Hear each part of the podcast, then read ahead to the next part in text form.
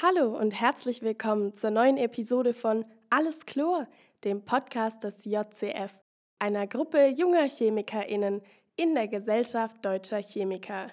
Ich wünsche euch einen fröhlichen zweiten Advent und übergebe das Wort direkt an Erik und Charlotte mit einem Adventsexperiment.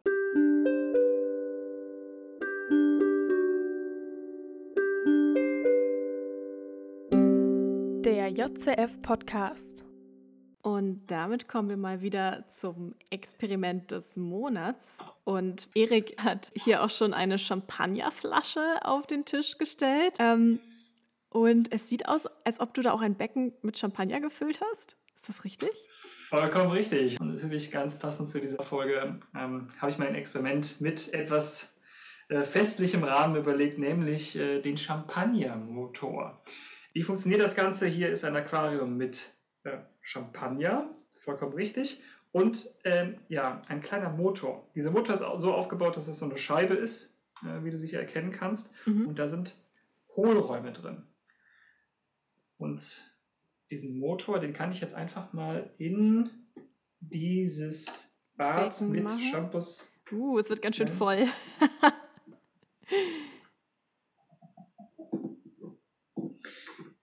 Denn natürlich ist wie in anderen vielen kohlensäurehaltigen Getränken auch in Champagner natürlich Kohlensäure drin.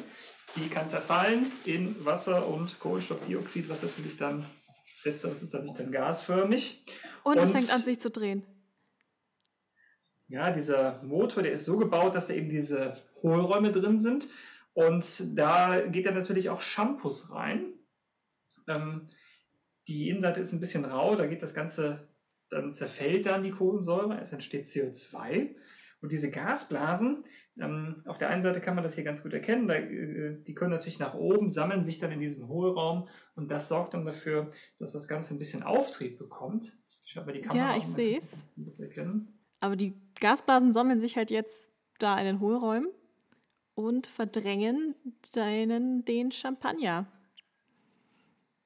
Also hier kann man das äh, ganz gut erkennen, das Bauchenballchen dann.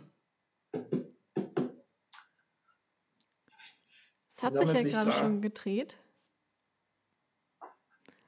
Und es fängt sich langsam an zu drehen. Also es funktioniert tatsächlich. Liegt eben daran, dass das CO2 sich in den Hohlräumen sammelt und dann kriegt das Ganze natürlich dann an der entsprechenden Stelle Auftrieb. Wenn jetzt aber der, diese ganze, dieser Hohlraum sich weitergedreht hat bis nach ganz oben, dann kann das CO2 entweichen und das Ganze beginnt von neuem und das Rad dreht und dreht und dreht sich. Dankeschön. Das ist auch eine wirklich amüsante Anwendung auf jeden Fall von CO2. Sehr schönes Experiment, Erik. Danke dafür. Ja, sehr gerne.